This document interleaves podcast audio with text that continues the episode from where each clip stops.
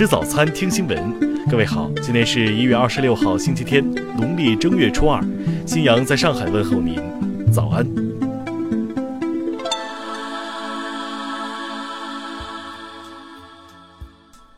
首先来关注头条消息。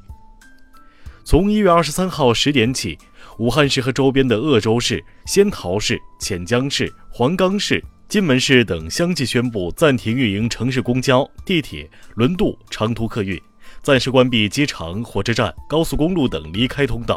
严防武汉新型冠状病毒疫情扩散。传染病学专家李兰娟在接受总台记者董倩独家专访时表示，武汉实施进出人员管控，是因为疫情已经到了刻不容缓的程度，只有严格的控制传染源，才能不让传染病发生大流行。李兰娟称，从各个省感染的情况来看，武汉出来的人导致了各个省感染，不仅是一代，可能有的省都已经产生了第二代的感染，这是非常危险的。如果再继续扩大感染，如果其他的省没有控制，也像武汉那样蔓延，那对中国的经济社会损失会很惨重，对我们国家经济社会的保障已经到了刻不容缓的程度。听新闻早餐知天下大事。昨天。中共中央政治局常务委员会召开会议，专门听取新型冠状病毒感染的肺炎疫情防控工作报告。会议决定成立应对疫情工作领导小组。国务院副总理孙春兰日前指出，当前疫情传播还没有阻断，呈扩散态势，各地有关部门要增强责任感、紧迫感，采取更加严格、更有针对性的举措。经中央军委批准。中国人民解放军派出三支医疗队，共四百五十人，二十五号正式加强投入到武汉地区开展救治工作。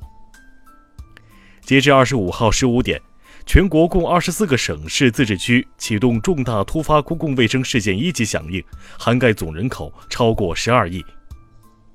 商务部近日统筹协调多地商务主管部门，紧急联系江苏、山东等地口罩生产企业，协助落实口罩等货源两百多万只。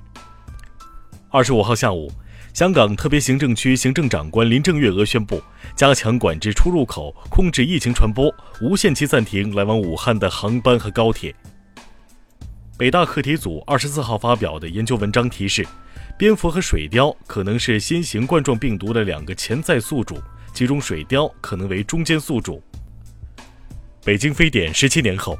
时任小汤山非典定点医院院长张艳玲再次奉命出征，协助武汉火神山医院的建设工作。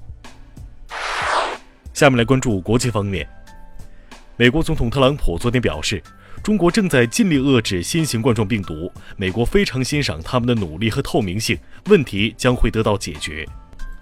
二十四号，美国五角大楼称，在本月早些时候，伊朗导弹袭击美军驻伊拉克基地后，有三十四名美国军人被诊断出创伤性脑损伤。因遭到美国防部和财政部反对，美国商务部撤回了此前提议的对美国企业通过海外机构向华为供货的限制措施。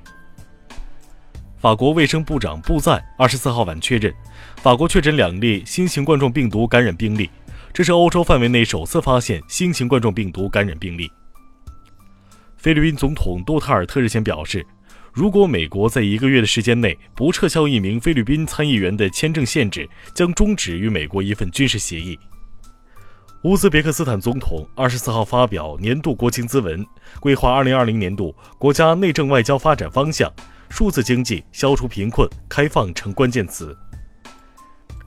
日本首相安倍晋三二十四号在参院全体会议的代表质询中，就赏樱会及阁僚辞职、综合度假区项目渎职案等丑闻道歉。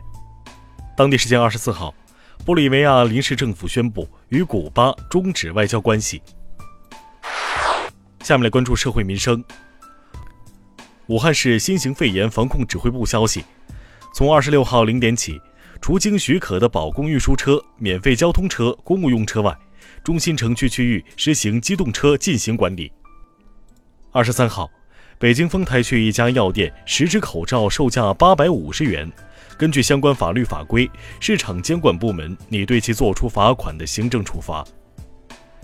为严格防控新型冠状病毒疫情，昨天上海民政局宣布取消全市十七个市。区两级婚姻登记机构今年二月二号的新人结婚登记办理。近日，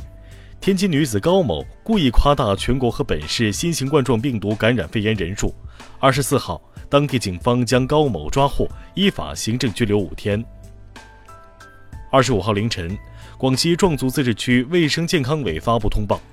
河池市新增两例新型冠状病毒感染的肺炎确诊病例，其中一名系两岁武汉女童。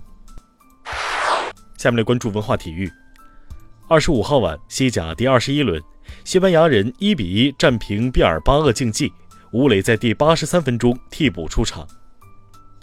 澳网公开赛结束第六个比赛日的角逐，四号种子梅德韦杰夫三盘轻取东道主新秀波波林，与前赛会冠军瓦林卡会师第四轮。截至目前，世界藏学府拉卜楞寺文物保护工程完成了十四个佛殿的文物本体修缮，修复面积达到六千多平方米。美国出版商协会近日公布了二零一九年十月份的销售数据，其中约百分之八十的收入来自纸质书。以上就是今天新闻早餐的全部内容，咱们明天不见不散。